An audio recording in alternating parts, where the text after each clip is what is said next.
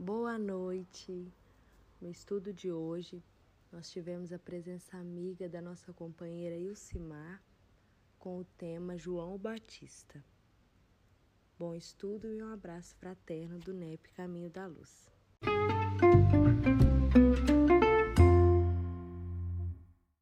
É com esse sentimento de gratidão que vamos iniciar o nosso compromisso da noite sob a supervisão, junto com a espiritualidade amiga, responsável por um trabalho tão lindo, tão grandioso e fraterno.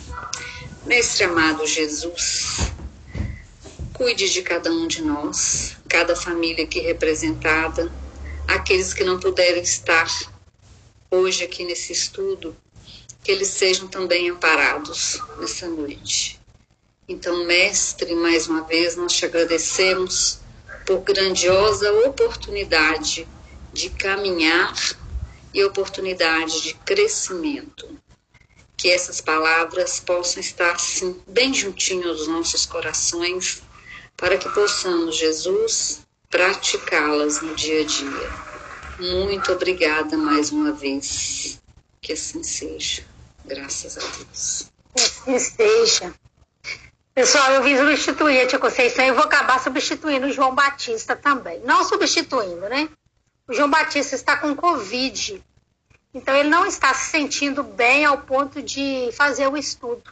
Então, ele avisou a tia. E então a tia Conceição me ligou e pediu, é, porque o, o, João Batista ia falar sobre outro tema. Né? É, parece que o discipulado, alguma coisa assim. E ela me pediu para falar então sobre o João Batista mesmo, né? O João o Batista. E eu até pensei o que que de onde que a gente poderia começar a falar do João Batista.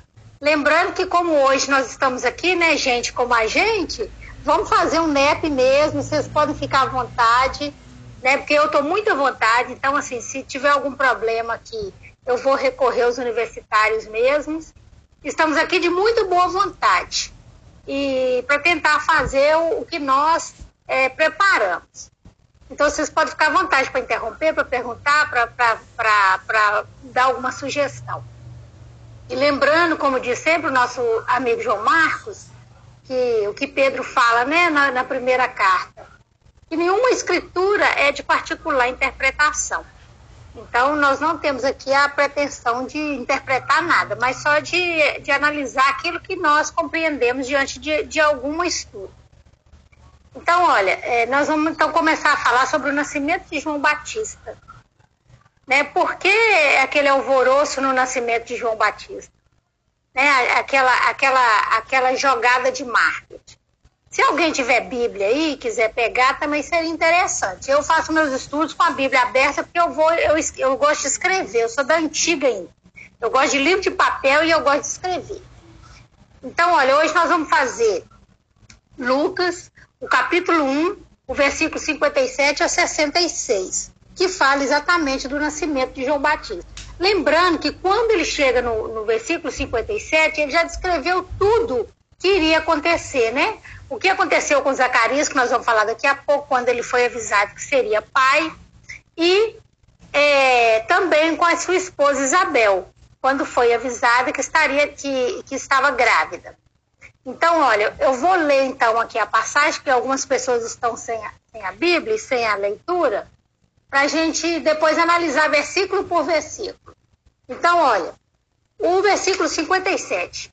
Completou-se para Elizabeth ou Isabel, para algumas traduções, o tempo de parir e deu à luz um filho. Os seus vizinhos e parentes ouviram dizer que o Senhor aumentou sua misericórdia em favor dela e se alegraram com ela. Aconteceu que no oitavo dia vieram circuncidar a criança porém o chamavam pelo nome do pai, Zacarias. Mas a mãe, tomando a palavra, disse: Não, não, pelo contrário, ele se chamará João.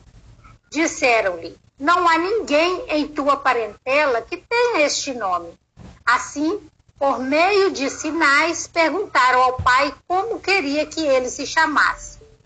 E pedindo uma tabuinha, ele escreveu: João é seu nome. E todos se admiraram. No mesmo instante, sua boca se abriu, como também sua língua, e falava bendizendo a Deus. E o temor apoderou-se de todos os seus vizinhos. E em toda a região montanhosa da Judéia, comentava-se o acontecido. Todos os que ouviram guardaram aquelas palavras em seus corações, dizendo: Que vai ser esta criança? Visto que a mão do Senhor estava com ele. Então aqui é, Lucas relata então o nascimento de João Batista e a, a parte em que é escolhido o seu nome e a circuncisão, que são três fatos muito importantes para o judaísmo que nós vamos ver daqui a pouco. Então, olha, falando de Lucas, esse médico, né, pupilo de, de Paulo, pupilo de Maria, é, que ele escreve o evangelho dele todo, o tema principal é o Jesus Cristo, nosso Salvador. Então, ele, ele escreve um relato através do contato pessoal com esses personagens, né, com Paulo, principalmente, Maria e, e os apóstolos. E Lucas, lembrando que ele escreve isso aqui, todo o evangelho, para um amigo, ele não escreve pensando na comunidade. Ele escreve ao amigo Timóteo. Lucas, então, ele tinha, Lucas tinha uma formação helenística. O que é essa formação helenística? Essa formação ensinava o homem a especular sobre a verdade, a procurar a verdade. É, eles buscavam aprender, eles, eles buscavam transmitir e praticar os valores que essa verdade ensinava. Então, olha, Lucas era um homem já de uma moral muito, muito boa para a época, porque a educação dele foi nesse sentido. Então, olha, todos esses atributos, então, né, deram é, a, a essa moralização desse evangelho que nós estudamos hoje. O primeiro capítulo de Lucas tem 80 versículos. E ele conta exatamente nesse primeiro capítulo sobre o nascimento de João, sobre o anúncio de Maria, sobre é, é, a visita de Maria à, à, prima Isabel. Ele já começa aí falando é, dessa iniciação para a chegada do Cristo. Então vamos ao, ao versículo é, 57 e 58, né? Então, olha, chegou o tempo de Isabel parir. Né? Então ela deu à luz a um menino. O que que isso tem de mais? Não tem nada de mais. Né? Uma mulher parir e nascer um menino. É, se a gente não lembrar que Isabel era uma idosa e era estéril. Aí já começa a toda a situação que envolve o nascimento de João. Ele, Isabel e, e Zacarias eram muito tementes a Deus e eles rogavam por um filho a vida toda. Mas ela foi envelhecendo, então perdeu essa esperança de ter um filho porque ela já não tinha mais idade para parir, né? Para, para engravidar. E fala no, cap, no versículo 58 que os seus vizinhos e parentes ficaram felizes, porque Deus teve misericórdia dela. Por que, que Deus teve misericórdia dela? Porque naquela época não ter filho era uma tragédia para a mulher, né? é, além dela, dela ter uma fé muito grande, Zacarias também ser, ser um daqueles que cuidavam na época do, do altar, de ser muito devoto, é, eles não tinham recebido essa, essa bênção. E também na tradição judaica, ter filhos era um castigo de Deus, não ter filhos era um castigo de Deus para a mulher. Era exatamente uma desgraça, uma desonra ao ponto dessa mulher é, poder ser repudiada pelo marido e ele encontrar uma segunda esposa que lhe desse filhos. Então aqui nós já paramos para pensar o seguinte: Zacarias era um homem muito evoluído, né? Aceitar não ter filhos, ele não repudiou a esposa e ele não casou de novo para, para que ele pudesse seguir com a família é, com outra outra mulher. Então, por isso que os vizinhos falam que Deus foi uma idosa ela não precisou passar pela vergonha de ser estéril. E lhe tirando, então, esse fardo, né, da responsabilidade de não conceber um filho, porque a culpa realmente ficava toda na mulher. No 59, fala assim: olha, aconteceu que no oitavo dia vieram circuncidar a criança. Também na tradição judaica, a circuncisão acontece no oitavo dia, no oitavo dia e até hoje. E é nesse dia que se dá o nome à criança. E geralmente, geralmente não, na época de Jesus, o nome que era dado à criança era o nome do pai. Então aqui nós já vamos ver uma outra, uma outra revolução. E a circuncisão, é, nós já vimos sobre isso, mas não custa relembrar. A circuncisão é a remoção né, da, daquela, do, do prepúcio que cobre o pênis. E por que que faz essa, essa circuncisão? É porque para os judeus ela tem um sentido é, de um sinal da aliança entre Deus e o povo de Abraão. Né? Então, Abraão e seus descendentes, todos, todos os homens foram circuncidados. É, eles receberam essa, eles recebem essa circuncisão como um sinal, um pacto entre Deus e o povo, mostrando, né, a fé de, a fé em Deus por essa é, vamos dizer, para nós, o nosso entendimento, uma mutilação no pênis, né? Porque em casos, tem casos que a, a circuncisão tem que ser feita mesmo. Mas no caso do judeu, todos os homens fazem, independente de necessidade ou não, exatamente para cumprir essa tradição judaica, esse pacto com Deus. E ela tinha que ser realizada no oitavo dia. Então, olha, por que será que essa que essa circuncisão tinha que ser realizada no oitavo dia. Existe uma explicação. A gente vai vendo, gente, que quando nós começamos a ver uma, uma passagem, quantos ensinamentos ela nos oferece. Quando nós começamos a pegar aí, versículo por versículo, né? É, o oitavo dia era tão importante para eles que mesmo se acontecesse caísse no sabá, né, que é o dia do, do descanso dos judeus, seria o domingo do, dos sete dias da, é, da criação do mundo, mesmo se fosse no sabá, essa circuncisão era realizada. Então, olha, é, sempre no oitavo dia, porque nos primeiros sete dias a mãe é considerada imunda, como nos dias de sua menstruação. Toda mulher, é, na época da menstruação, é considerada imunda. E depois dessa circuncisão, a mãe ainda teria que ficar 33 dias no resguardo, né, no repouso, purificando seu sangue. Ela não podia nem entrar em santuário nenhum, e nem tocar em coisa santa nenhuma. Então, era mesmo depois de, de, de parir, né, de trazer a vida a uma outra pessoa, ela ainda assim era considerada imunda por esses aí, 33 mais 8, 41 dias. Né, que deve ter muito a ver com o resguardo que a mulher cumpre no, no mundo ocidente, né? Nos 40 dias de resguardo. É, essa, essa lei de que ela ficará 33 dias purificando seu sangue, sem entrar em santuário e sem tocar em coisa santa, está lá em Levítico. Levítico 12, 2 a 4. Né? Então, é uma lei que vem desde lá do primeiro ou do Antigo Testamento. Mas, escafrunchando aí alguma coisa científica sobre o oitavo dia, segundo o Dr. Macmillan, ele tem um livro que chama Citações dessas doenças. Ele fala o seguinte, é, que com base em estudos científicos, é, a vitamina K e a protrombina, ela existe para evitar hemorragia. E que no oitavo dia, essa vitamina K está numa, numa altura no organismo que ela evita essa hemorragia.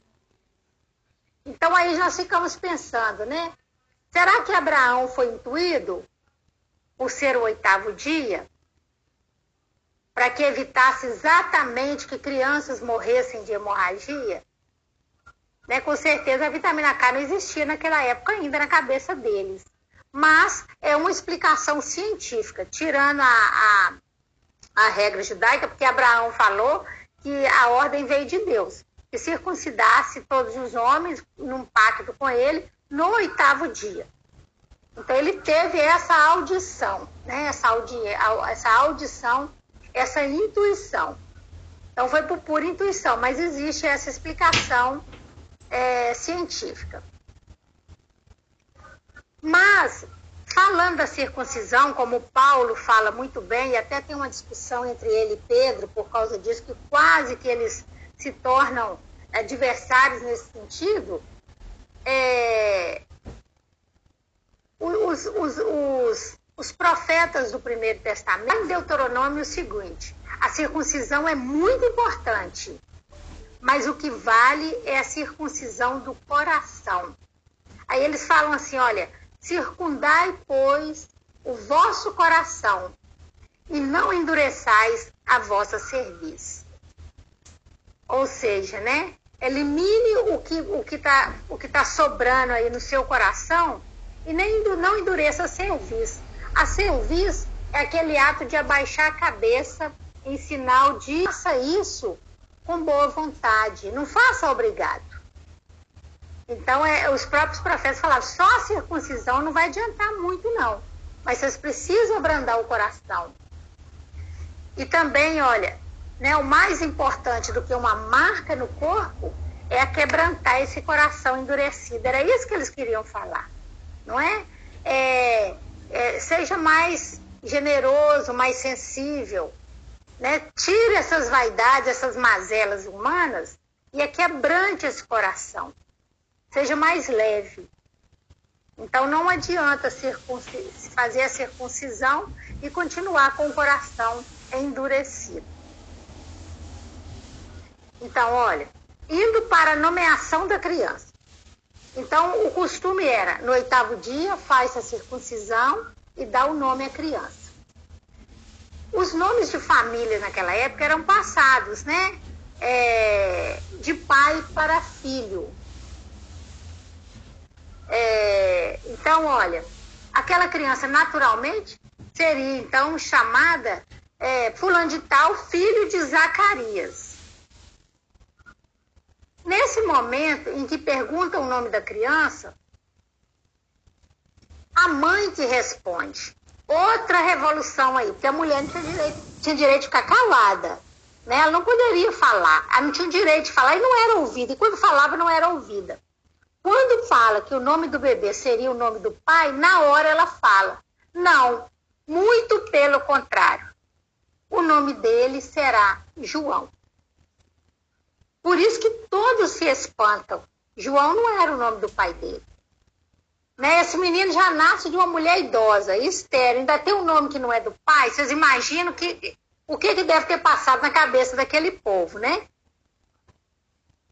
Vamos ver então por que, que era João.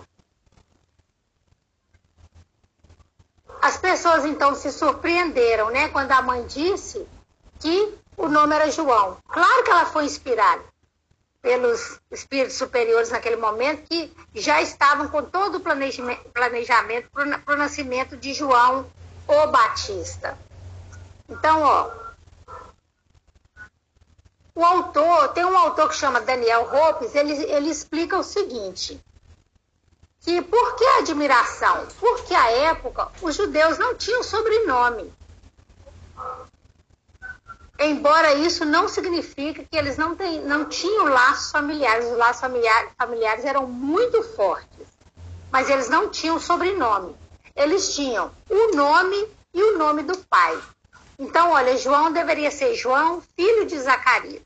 Esse que deveria ser o nome dele. E quando ela fala que o nome dele era João,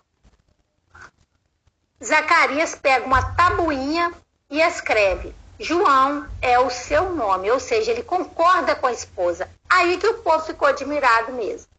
Agora, por que que João escreveu na tabuinha? Porque lá no princípio do capítulo 1, João estava, é, Zacarias, foi, ele estava, ele foi cumprir um ministério, né, o ministério dele, é, e lá, na hora que ele estava cumprindo as tarefas dele, apareceu um anjo. E esse anjo falou com ele: Você será pai. A sua esposa dará à luz a um menino, e ele se chamará João. E esse anjo foi o anjo Gabriel, o mesmo que deu a notícia a Maria que ela seria grávida, é, que ela estaria grávida do Salvador, né, do Messias. Nessa hora, o que, que o Zacarias faz? O que nós mortais faríamos, né? Você ficou doido? Eu sou um idoso, a minha esposa é mais velha ainda, estéreo e vai ter um filho? Tudo que nós pedimos a vida inteira nunca veio, agora vai vir? Aí o que, que o anjo Gabriel fez? Pois é, foi isso que ele respondeu. Porque você não crê em mim, você ficará mudo. Então Zacarias ficou mudo desde o primeiro dia que soube da gravidez até o dia que João nasceu, ou seja, mais ou menos nove meses. E quando ele saiu do templo, todos ficaram tentando, querendo ouvir o que, que ele tinha visto e ouvido, porque ele demorou demais. Aí ele já não falava mais. Né? Ele só balbuciava porque ele estava mudo como um castigo pela descrença dele no poder de Deus. Aí o que, que acontece? Quando ele escreve na tabuinha lá, depois que João nasceu, que o nome dele seria João, nesse momento a voz dele foi restituída. Tipo assim, né? Agora seu castigo já acabou. Então tá na hora de você conversar e vai explicar tudo o que aconteceu, porque foi aí que ele foi falar que ele sabia da gravidez dela e que ele tinha sido avisado pelo anjo Gabriel, que até então ninguém sabia. Claro também, né, gente? A gente percebe aqui que Zacarias e Isabel tinham uma afinidade muito grande como casal.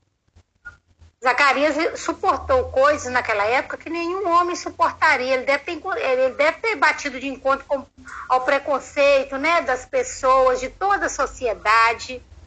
Ele era uma pessoa conhecida, uma pessoa que, que era um ministro no templo. Então, ele não era qualquer pessoa, ele era respeitado. E mesmo assim, ele aceitou a esposa estéreo e ele não a repudiou. A esposa engravida idosa, ele perde a voz e no final a esposa ainda escolhe o nome do filho e ele concorda. Claro que eles tinham uma afinidade e o anjo Gabriel já tinha avisado para ele que o nome da criança seria João. Ele não ousaria desobedecer de novo também, né?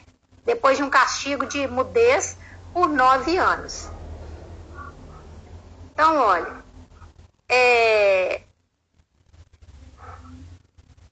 segundo a Wikipédia, o, o Zacarias era, era descendente do, dos, dos, do, dos de Sem, que era um, dos filhos de Noé. Por isso, a descendência, a descendência semítica. Então, olha, a etimologia do nome para os semitas é muito importante. Todo nome tem um significado muito grande. Aí vem então a gente, aí nós vamos entender por que, que foi chamado João por que, que o anjo Gabriel deu essa ordem, que fosse João. Então, eu não vou falar o nome do João em, em latim grego, não. Mas depois, se vocês quiserem, eu posso mandar no grupo. Então, nós vamos direto lá na nossa língua mesmo, para ficar mais simples.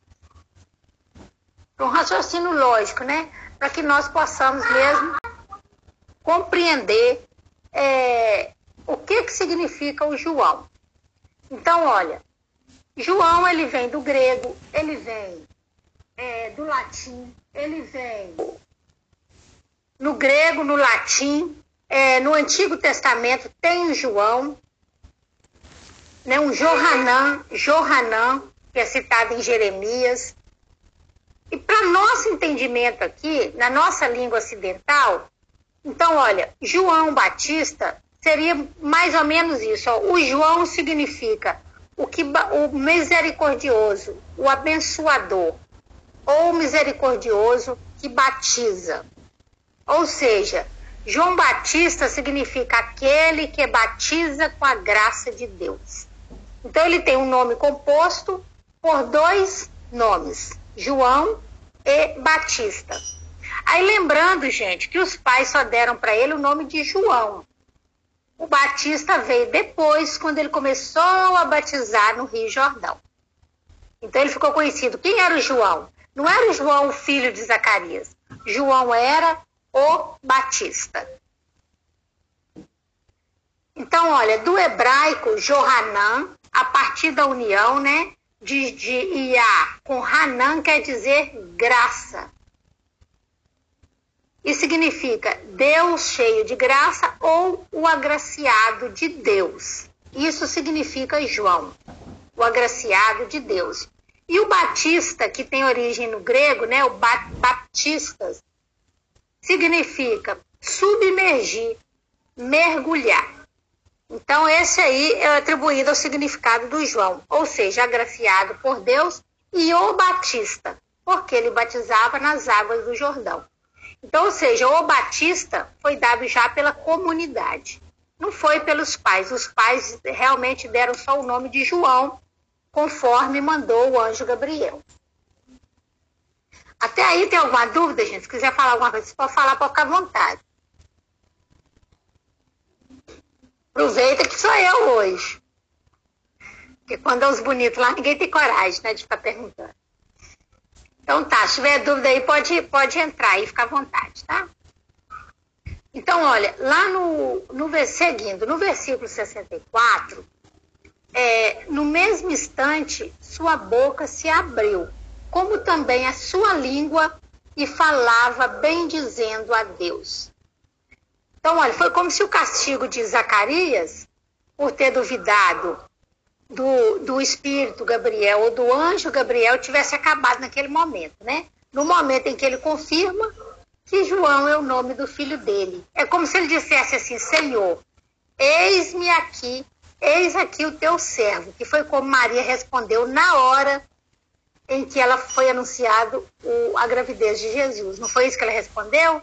Eis aqui a sua serva. Ela não duvidou, ela não questionou. Mas o Zacarias questionou. Naquele momento que ele confirma o nome do filho, é como se ele então, é, como os outros, fizesse da serviço dele, né, da obediência, da, do, do, do, do movimento de reclinar a cabeça e então obedecer a Deus. Eis aqui o seu servo. Então eu estou aqui obedecendo, e mesmo porque ele viu né, com os próprios olhos o nascimento do filho e o castigo que recebeu por desobedecer.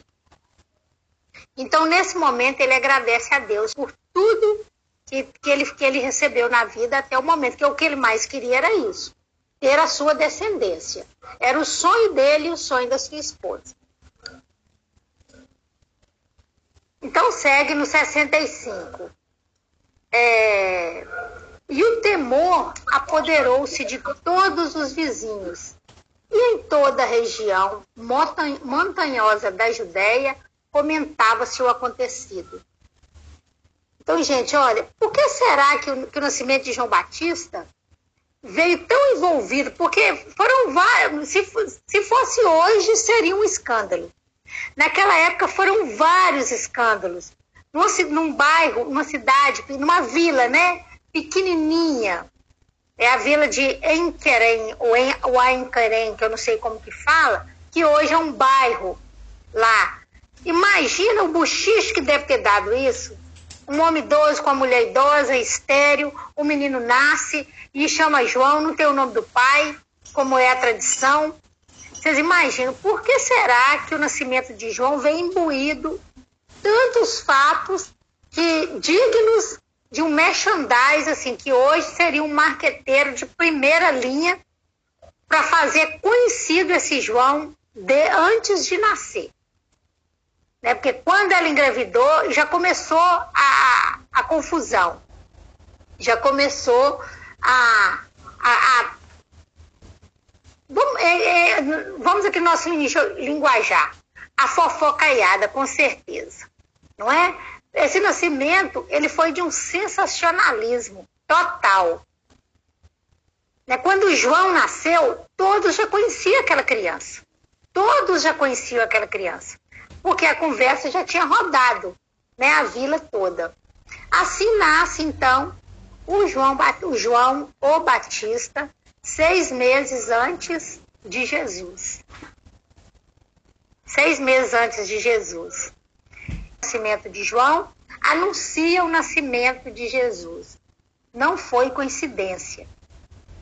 Né? Nós achamos que foi para Maria uma honra receber a é, para Isabel receber a honra do a visita do anjo Gabriel, maior honra é saber que o mesmo anjo foi recebido também por Maria, é, falando do Salvador, do Messias prometido.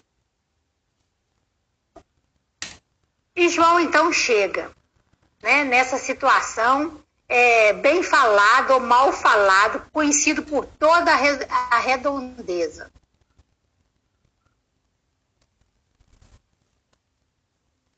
E por último, o último versículo, e depois nós vamos abrir uns questionamentos para vocês começarem a conversar também. É, ah, lembrando, gente, que quando Maria vai visitar Isabel, que Isabel está grávida de seis meses, é muito bonito o momento em que Maria encontra com Isabel. Né? O momento que Maria chega na porta de Isabel.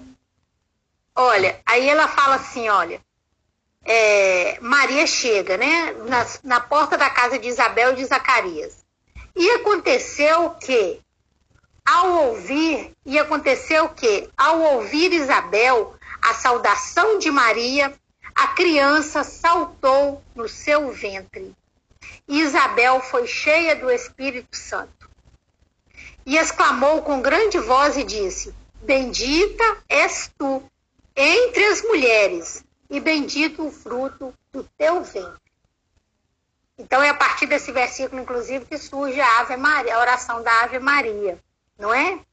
Então, olha, é... e de onde me provém isto a mim? Que venha visitar-me a mãe do meu Senhor. Olha como é que Isabel já sabia que Maria estava grávida de Jesus Cristo, o Messias prometido, o nosso Salvador. Não é? Olha ela ela fala que honra eu receber a mãe do meu Senhor. E aí ela, ela continua: Pois eis que ao chegar aos meus ouvidos a voz da tua saudação, a criancinha, a criancinha saltou de alegria no meu ventre. Bem-aventurada a que creu, pois hão de cumprir-se as coisas que da parte do Senhor lhes foram ditas. Então, olha, Isabel naquele momento reconhece o Salvador, né, o Messias prometido, e João Batista, numa forma de cumprimentar o seu Senhor, ele pula dentro da barriga da mãe. Então aí nós já vamos vendo essa conexão entre João e Jesus. E por que então esse estardalhaço com a vinda do João Batista. Então, olha, na verdade, o nascimento de João, ele teria que vir mesmo, norteado de muita expectativa, de muito atrativo, de, de chamar muita atenção mesmo, de sensacionalismo. Né? Hoje essa palavra está em moda aqui para nós, naquela época não devia existir, não, mas foi isso que aconteceu. Foi um sensacionalismo. Né? Por quê? Porque por onde João passasse daí em diante, ele teria que ser reconhecido. Não é? Ele teria que chegar chegando. Né? Ele já vem lá para visitar uma vila e todo mundo saber, aquele é o João, o filho da Isabel, idosa, estéreo, é, aquele que vem falando do mestre. Então o povo pergunta, quando o povo vê isso tudo, que tudo aconteceu com aquele nascimento, todo esse, é, esse buchicho, eles fazem a seguinte pergunta: o que vai, quem vai ser esta, o que vai ser esta criança? Ou seja, quem vai ser essa criança? Por que essa criança está chegando, chegou chegando assim, né? Tão diferente dos outros nascimentos que aconteciam na vila a todo momento. Então, olha, a doutrina espírita nos fala que a vinda de João Batista teve somente um significado. Ele veio, quem sabe? O que, que João Batista veio fazer?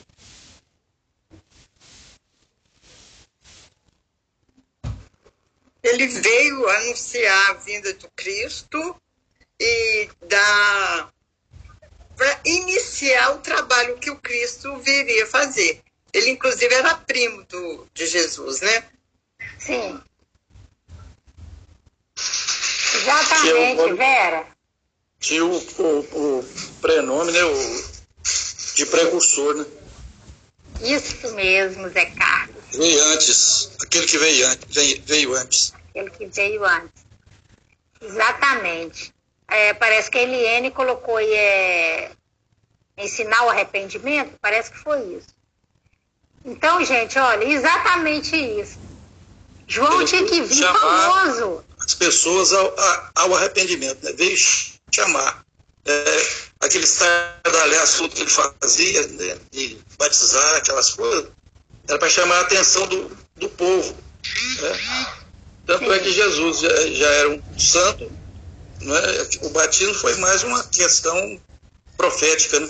De cumprir, né? A profecia. Que tinha sido anunciado, não é?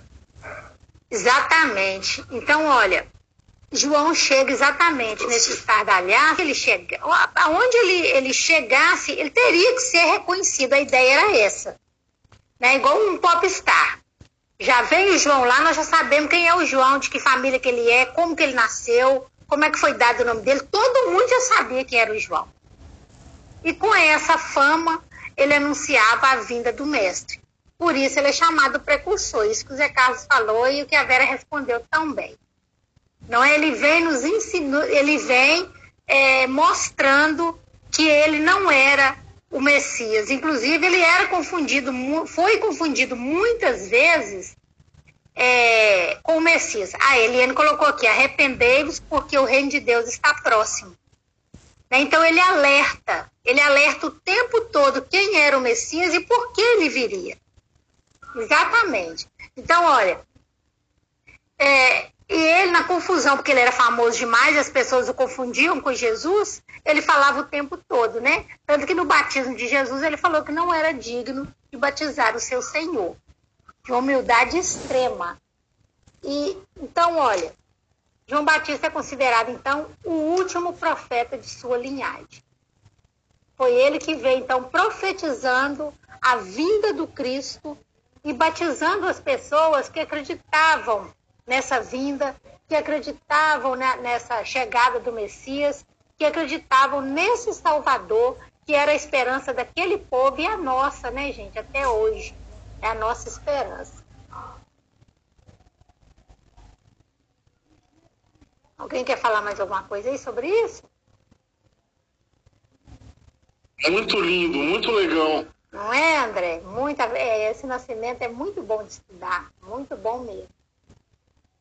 Então, gente, olha, é, depois disso, que João segue né, a, a, vida dele, conhecido por, todo, por toda a redondeza, pelo seu nascimento e, e, e depois a, por, pela vida adulta por batizar, eu até pensei que a gente poderia chegar até lá na vida adulta dele, na reencarnação, para explicar também sobre a reencarnação né, é, de João Batista, a reencarnação de Elias. Eu acho que isso aí vai ficar para a próxima. Nós podemos fazer um próximo estudo com a vida adulta de João. Eu acho que seria mais interessante. E aqui a gente tirar todos os ensinamentos dessa lição. Então, olha, e o que, o que foi lindo também, que é de arrepiar, lá no. Lá no, no final do capítulo 1, Zacarias faz um cântico para essa criança, para o seu filho. E esse cântico, assim, eu falo, eu arrepio ele é de emocionar. a gente vê como aquele homem tinha fé e como ele recebeu essa graça. Então, olha, eu espero que depois vocês leiam, tá? A partir do versículo 67. Eu vou falar aqui só o que. A parte em que ele fala do próprio filho.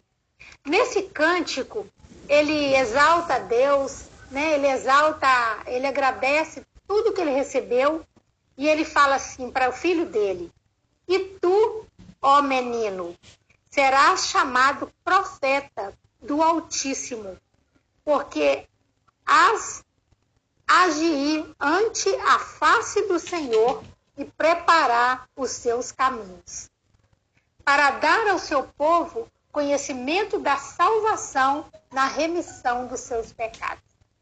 Isso que a Eliane falou aí, né?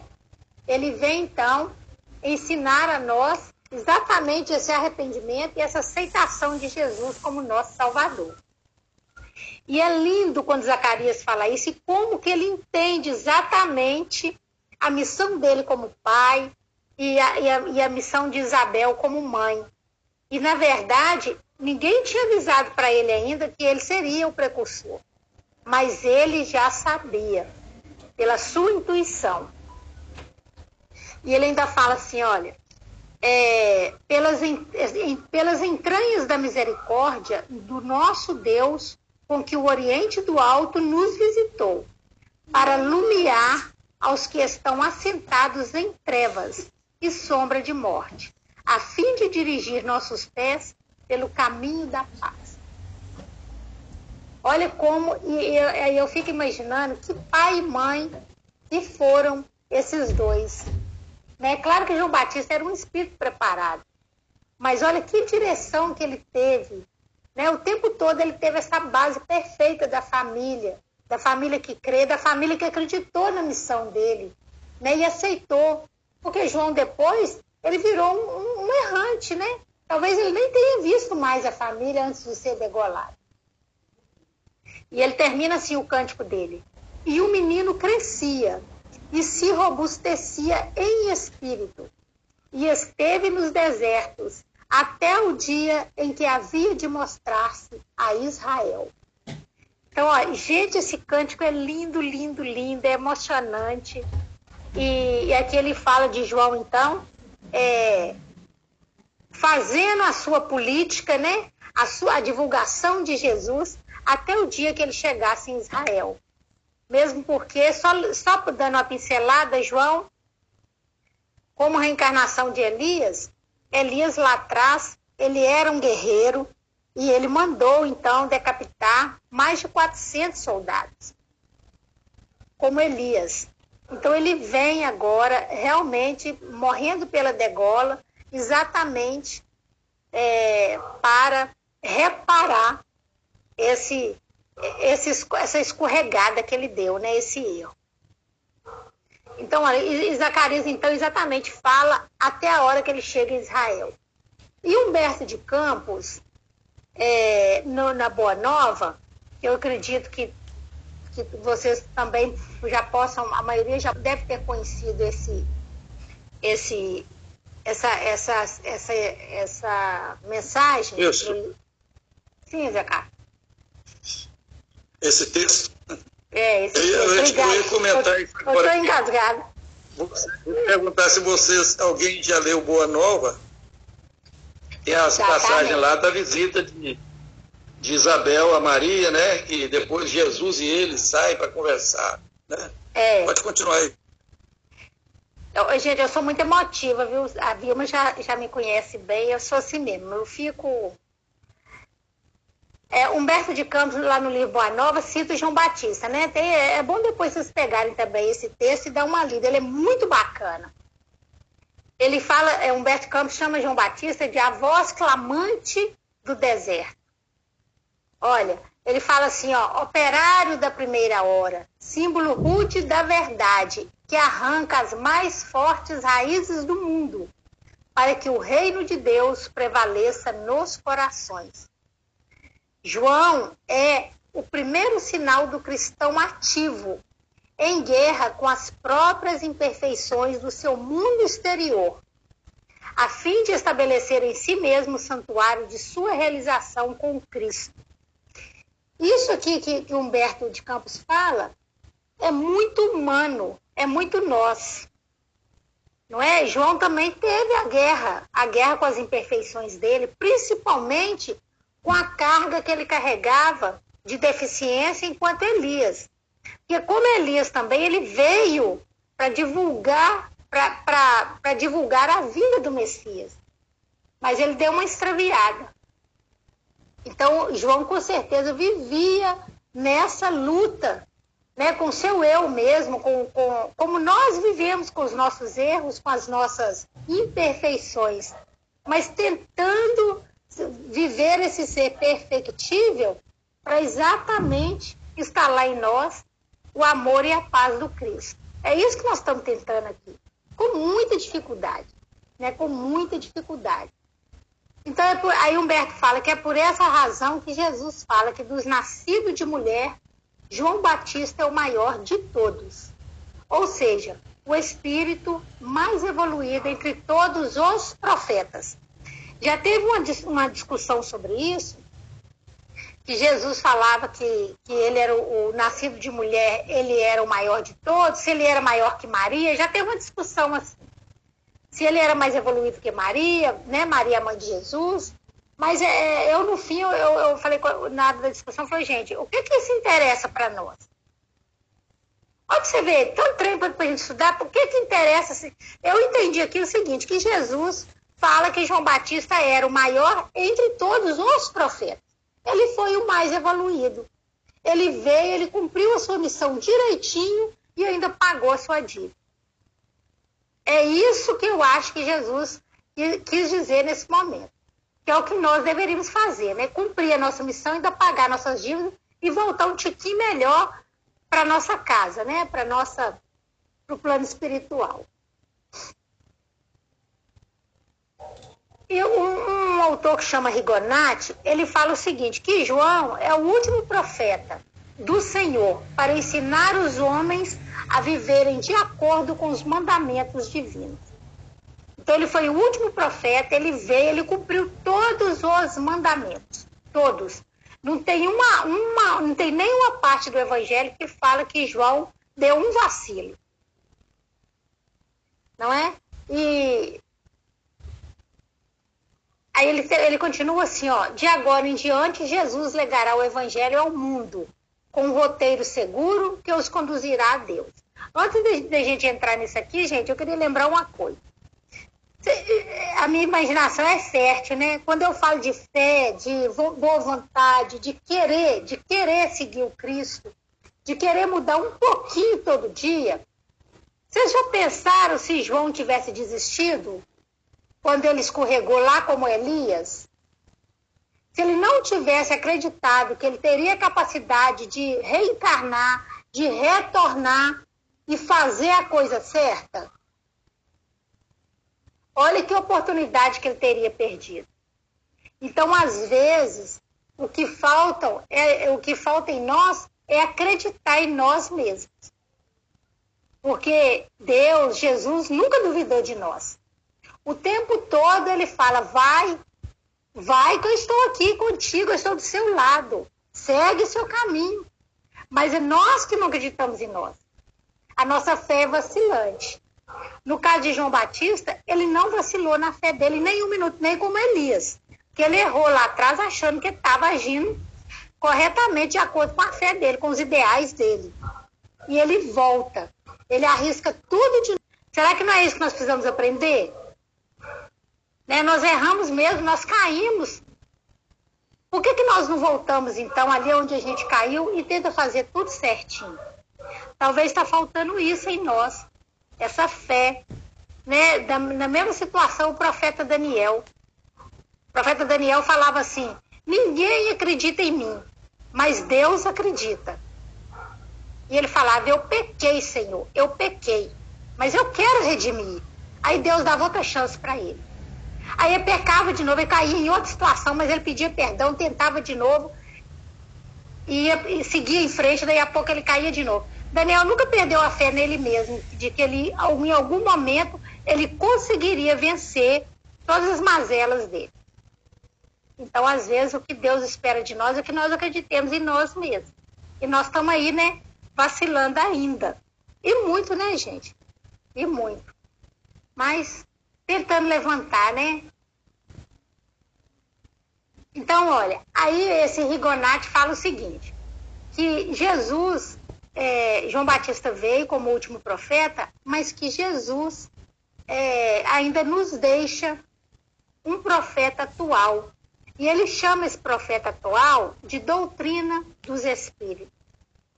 Aí ele fala o seguinte: olha, é uma doutrina que está em toda parte, falando ao coração e à inteligência do, de todos os homens. Sejam os ricos, os pobres, né? os, os letrados e os analfabetos, os sensíveis, os, os brutos ainda, mas a doutrina espírita está aí. É, como ensinamento de fácil compreensão para todos, como foi o Evangelho de Jesus. Jesus falava a todos, né? desde o alto escalão do Império Romano àqueles que, aos aleijados, né? aos deprimidos, aos, aos, do, aos doentes de todo tipo. Então, Rigonati fala que nós temos hoje um profeta muito atual. Aí, mais uma vez, a gente fica pensando, né? O que, é que nós estamos fazendo? Nós, estamos, nós temos tudo na mão. Não é? Eu sempre gosto de lembrar, nós tivemos, nós, nós passamos pela primeira revelação, com certeza a gente estava lá com Moisés, andando no deserto. Nós passamos pela segunda revelação, que com certeza a gente estava lá também, gritando crucifica para estar tá aqui até hoje desse jeito. E agora nós tivemos a chance da terceira revelação. E às vezes ainda nós estamos ainda na dúvida do que a gente tem que fazer e como fazer. Essa condição de tentar acreditar que nós podemos fazer alguma coisa. Aquela questão de entender que, que nós temos que ser útil aonde nossos pés estão. Não é seja aqui, seja numa viagem, seja perto da família, onde nossos pés estão, nós temos que ser útil. É isso que Jesus nos pede. E se a gente lembrar disso a todo minuto, talvez a gente comece a compreender que nós realmente somos úteis. Nós precisamos acreditar nisso, que nós somos bons, que nós fazemos diferença para nós mesmos, principalmente, mas também para o outro que está próximo de nós. Porque do mesmo jeito que nós estamos aqui, nessa caminhada, tem gente que ainda está atrás e tem gente que está à frente. E os nossos pés estão, às vezes, perto de alguém que nós podemos aprender, ou perto de alguém que nós possamos ensinar alguma coisa. Seja de seja no estudo, seja numa caridade moral ou numa caridade material, né? Seja de qualquer forma. Então, olha, João o Batista essa voz que clama no deserto, o último profeta, o operado da primeira hora. Olha, João foi operado da primeira hora, ou seja, o primeiro que veio ali e manteve a palavra que Jesus era o Messias. Ele provou para todos que era isso que era que ele acreditava e conseguiu fazer muitas pessoas acreditarem. Depois realmente veio a confirmação. E Kardec nos, nos fala que nós somos os operários da última hora. João foi o primeiro nós somos da última. Então nós temos que correr atrás mesmo. Porque se nós perdemos essa última hora nesse planeta de transição, nós vamos ter que começar tudo de novo, né? Aí vamos ter que aprender, vamos ensinar a última hora em outro planeta, bem, bem mais é, difícil do que esse, né? Primitivo, né? Oi? Tentar, tentar ensinar em, uma, em um objetivo. Isso mesmo. Primitivo, muito pior do que a Terra. Se nós aí já somos um, um planeta de muito sofrimento, né, de muita dor, é. então vamos para lá, pra, nós vamos chegar lá melhorzinho do que os que estão lá, né, para poder fazer alguma coisa de melhor. Então, olha, João Batista, o último profeta, o operado da primeira hora, né? Aquele que do ventre da sua mãe reconheceu Jesus, né? Do ventre reconheceu Jesus como Salvador, como o Messias prometido. Ele dá esse sinal. Essa essa narrativa do, de Lucas, ela é muito minuciosa. Então, não é uma narrativa simples, principalmente para aquela época, né? Então, olha, João Batista é um personagem singular, é um personagem ímpar confundido com o próprio mestre. Então a gente vê a importância de João Batista. muitos achavam que ele era o Messias prometido. E ele vem aí então é, dar seu testemunho e deu seu testemunho, anunciando, batizando em nome de Deus, batizou o próprio Messias, abrindo o caminho e preparando então essa luz que guia os nossos passos até hoje. Né? E nós? Aí vamos agora refletir um pouquinho. E nós? O que, é que nós temos feito para propagar este evangelho? E olha que hoje nem precisa ser degolado, né? Hoje nós podemos pregar na praça, podemos pregar em qualquer lugar que não acontece nada. Mas o que, que nós temos feito? Então, vou deixar vocês responderem. O que, que nós podemos fazer? Oi, Zé. Eu acho que a boa conduta já é uma pregação. Porque você vai. A vizinhança sua vai olhar em você pelas conversas suas, a nossa conversa, qualquer um de nós, né, o procedimento, o que, que você está fazendo no dia a dia, porque não adianta a gente querer esconder, porque a vizinhança sabe de tudo que está passando em volta.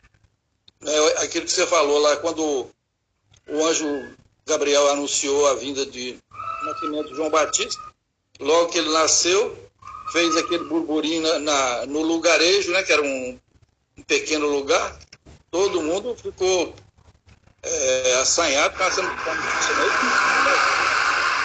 E nós aqui, é, pelo nosso comportamento, nós estamos refletindo na vizinhança, na sociedade, onde que nós passarmos, estivermos, é, se nós estamos divulgando a, a nossa doutrina, né, o, o, o, ensinamento de Jesus, pelo nosso comportamento, comportamento não é? Às vezes eu tenho, é, é, vamos dizer assim, eu não estou fazendo a, a, materi a, caridade material porque eu estou sem recursos, né? Vamos dizer assim. Mas é, uma, uma palavra minha com uma pessoa que está desorientada já vai levar um consolo e já começa a surgir uma ideia de, de espiritualidade, né? Eu acho que a coisa funciona por esse por esse caminho. E eu acho que nós todos que estamos aqui prestando atenção nesse estudo com o interesse que todos têm toda semana. Eu acho que nós já, já estamos no caminho. É, queria aproveitar também para saber se algum de vocês já leram o livro de Miramês, Maria de Nazaré. Quem não leu, anota aí e adquire o livro, que é um livro muito interessante. Maria de Nazaré, do, do João Bom. Nunes Maia, na, da psicografia de João Nunes Maia, do. Maravilhoso, maravilhoso. É, muito a gente bom. Conhece, é, conhece Maria através desse livro. Verdade. Ô, Zé Carlos, é realmente o que você falou é aquilo mesmo, é onde seus pés estão que você seja útil. Né? Às vezes a caridade material é a menor que a gente pode fazer. Né? Às vezes uma palavra salva. Não é? Uma palavra cria esperança. É, cria expectativa de vida. Então a gente pode ser útil a qualquer momento. Jesus nunca, nunca é, procurou lugar nem hora para fazer alguma coisa. Jesus é, é, muito simples, né? Nós é que complicamos a situação toda. Jesus é muito simples. Então tudo, tudo era motivo para ele aproveitar aquele minuto ali e socorrer alguém ou, ou ensinar, ou nos ensinar como agir, como fazer e o que fazer, né? É, onde fazer. Ele não, não teve, ele não teve complicação. Uma oração, não é? Tem bem maior do que uma oração? Pelo outro e por você mesmo? Um muito obrigado não é uma oração? Então, é muito simples, é muito simples. A gente tem que.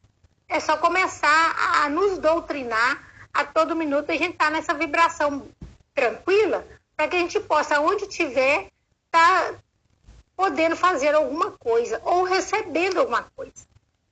Não é? E aí, gente?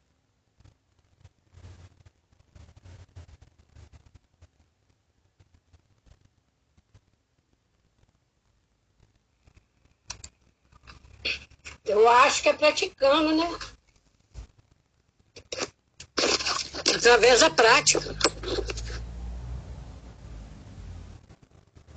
O exemplo, né? O exemplo ainda é a maior lição. A maior lição. É, o Cristo ensinou exemplificando, né? Eu falei outro dia, gente, que a gente, a gente estuda tanto isso que o Zé Carlos falou, é muito bacana. É uma terça-feira, né? A maioria trabalhou o dia inteiro, está cansado, mas está aqui tentando é, captar alguma coisa, tentando, né, melhor, porque é isso que faz a gente melhor. Entender o Cristo é o que faz a gente querer mudar também. E esse esforço de estar aqui é muito importante. É muito importante a gente poder estar aí esmiuçando isso e vendo que não é complicado, não é difícil. Conhecer esse Deus e saber por que eu sirvo a Deus, conhecendo Jesus e saber por que Ele é o meu Salvador, não é porque que eu o reconheço como o meu guia e mestre. Eu não falo isso porque eu estou repetindo palavras, eu entendo, eu entendo o que eu estou falando. Eu só não, não estou só repetindo o que eu ouvi, não é o que me ensinaram. Hoje eu consigo compreender o porquê, exatamente por causa dessa exemplificação. Não tem como conhecer Jesus e continuar sendo o mesmo. Fala, André. É, é, é, e na, é, Samar, você fez uma, uma referência do, do, do, do Lucas, do, do, do, do, do é, pode... O capítulo? Isso. Lucas, capítulo 1.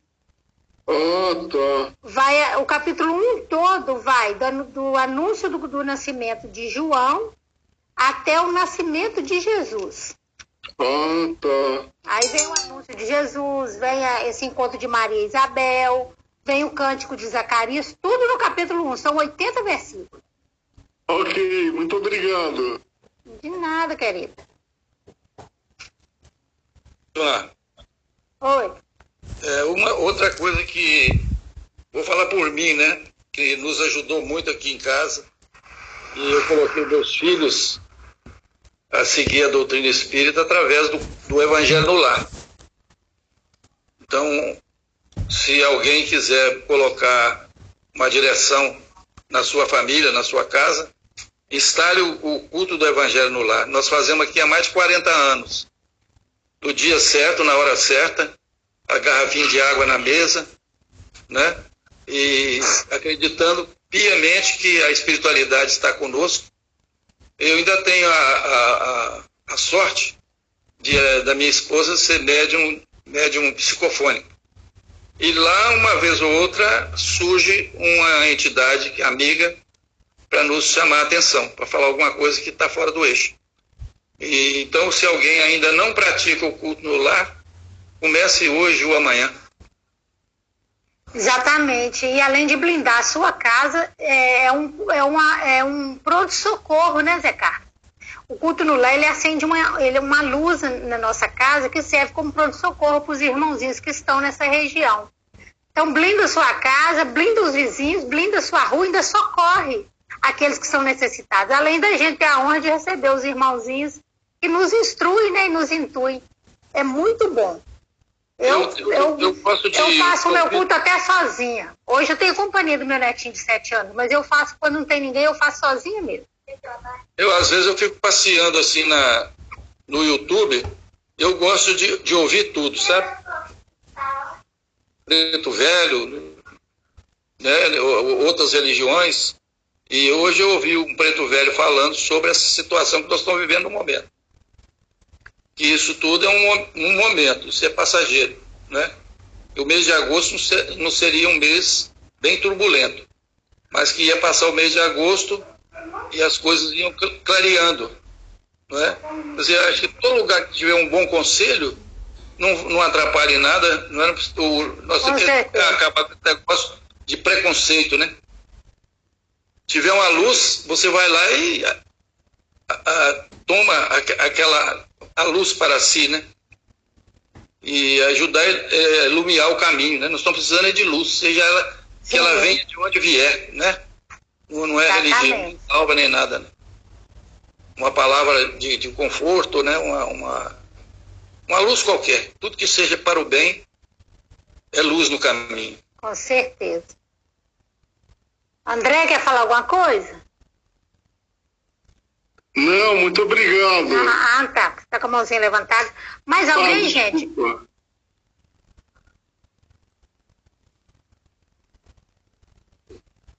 Bom, então eu posso, eu posso finalizar? Tá tudo bem? Bom, gente, o João, então, João o Batista nos deixa aí essa lição. Né? Daqui, olha, nós falamos só do nascimento dele. Então, o nascimento dele já veio coroado de lindos ensinamentos, de muita emoção, é, principalmente de nos fazer acreditar na fé em nós mesmos. Porque com certeza a fé em Deus nós já aprendemos a ter, fé em Jesus Cristo nós já aprendemos a ter, porque nós acreditamos. Nós acreditamos nesse Messias, nesse Salvador.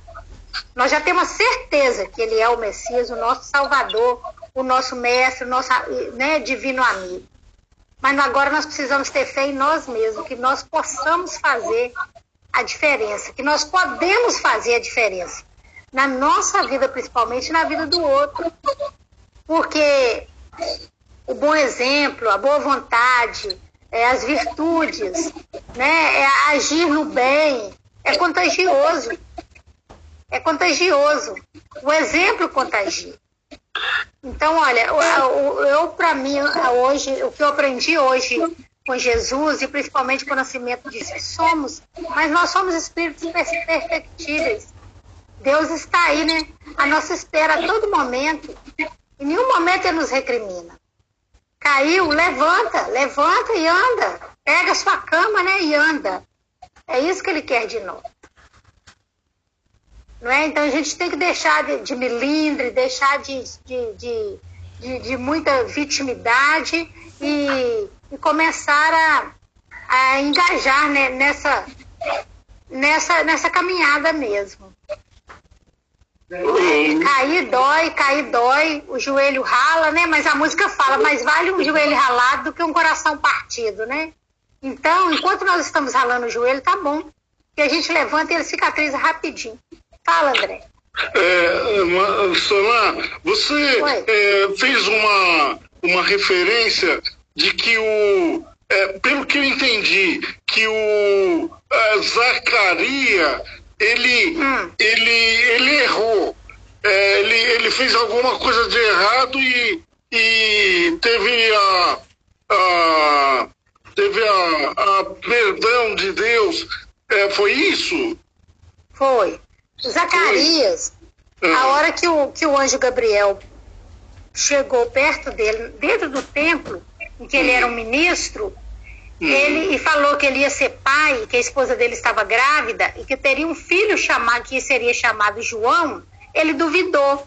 Ele fala assim para o anjo: olha, é,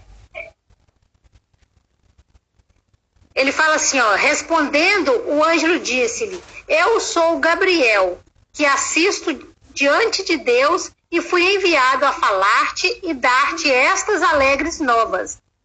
E eis que ficará. E Zacarias fala com ele assim: Como saberei isto? Pois eu já sou velho e minha mulher avançada em idade. Aí o anjo se apresenta como Gabriel. Aí o anjo fala com ele: Olha, e eis que ficarás mudo e não poderás falar até o dia em que estas coisas aconteçam. Porquanto não crestes nas minhas palavras, que a seu tempo se hão de cumprir. Então, na hora que o anjo falou com ele que ele seria pai, ele não acreditou. Então ele foi punido com a mudez. E na hora que, que ele escreve na tabuinha que o nome do filho era João, ele confirmou a ordem do anjo. Então, nessa hora, ele começa a falar e ele canta louvores. E nesse momento, ele então exprime que ali está o servo, né? Eis-me aqui, seu servo. E faça a tua vontade. Porque naquele momento ele provou que ele acreditou. Entendi. Ok, Tá. obrigado, viu? De nada, querido. Mais alguém, gente? Então tá, deixa eu. Posso dar os recadinhos da tia? Eu só tenho boa nova para vocês. Ó, deixa eu falar com você. Semana que vem será o Lucas Evangelista. Eu falo rindo porque eu amo o Lucas Evangelista. Ele vai falar de Jesus e Zaqueu. Então nós não podemos perder de jeito nenhum. Agora, melhor notícia do que essa é que dia 5 de novembro o Lucas Evangelista estará conosco aqui. Então nós vamos conhecer o Lucas agora pessoalmente. Né? Eu espero que todos nós estejamos aqui para felicitá-lo e para aprender um pouquinho mais com ele, porque aquele menino é bom de serviço, né? E também a campanha do quilo continua, a campanha do grupo Amanhã Ação continua, gente. Precisamos de leite demais da conta. E o leite, né, a gente sabe que está um pouquinho caro, por isso a dificuldade da gente poder conseguir é, essa, essa arrecadação. Então, vamos, quem puder colaborar, é, realmente os moradores em situação de rua vão agradecer e nós também. Alguém falou aí que a tia está toda feliz. Tá, ela tá feliz demais da conta, porque o Lucas vai vir. Sou eu, então, que eu sou vizinha dela de frente, né?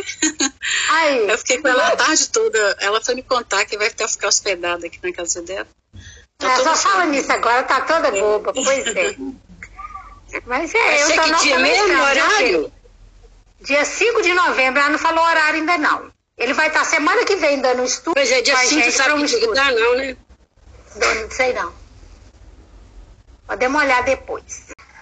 Gente, no mais, quem tem que agradecer sou eu. Muito obrigada pela paciência, pela caridade, né, de, de me ouvir. Eu fico muito feliz de, de estar aqui aprendendo também.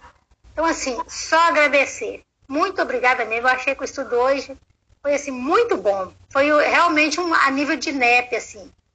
Parabéns de debate a você. Mesmo. Parabéns ah, a você, que isso, foi excelente, viu? Muito bom. Ah, que bom. Obrigada. Eu agradeço. Ô, minha irmã, eu estou aqui agradecida a Deus por ter oportunidade. Você já me convidou tantas vezes, né?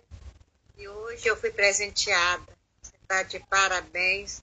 Estou muito orgulhosa de ser sua irmã e saber o tanto que você evoluiu, irmã. Que Deus continue te conduzindo nesse caminho, que agora eu estou aprendendo um pouquinho com você também. Mesmo Oi, gente. Oh, fiquei emocionada de novo. Oi, gente, essa é minha irmã, e o Damar. Ela mora no Espírito Santo. Mata que bom que você tá aí. Eu te procurei e não te vi, não. Olhei na lista, ah, não entrou, não. A minha irmã é evangélica, mas a gente discute muito. Aí todo estudo que eu vou fazer, eu mando para ela antes. Ela é muito experiente com a Bíblia, né? Na religião, na, na igreja dela, ela, ela faz pregação. Aí sempre ela tá me dando umas dicas também. Aí hoje eu convidei. Obrigada, Damar. Eu não sabia que você estava aí, não. Nossa, que bom. Então, assim, agradecida. Eu estou super feliz. Eu estou orgulhosa de você. Eu sempre tenho visto você como minha irmã, como professora, como mãe e agora como uma palestrante essa palavra linda que tocou na minha alma, que eu gosto. Eu já preguei essa palavra. Ela é muito edificante. E na hora que terminar. Ai. Pois é, continue conosco então, e a gente é bom que você participe, porque aí nós vamos ter um diálogo interreligioso. É isso que é importante para o NEP. Eu só tenho a agradecer. Muito obrigada por você estar aí. Estou muito feliz, fiquei muito emocionada. Não, foi lindo. Que bom. Ô, gente, mas tá vendo? frase é assim, sabe?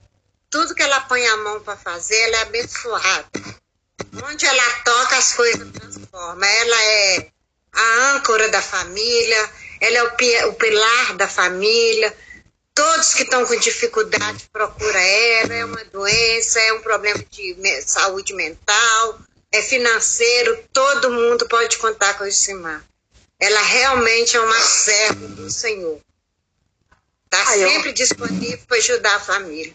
Eu agradeço a Deus, eu sou evangélica de cabeça aberta.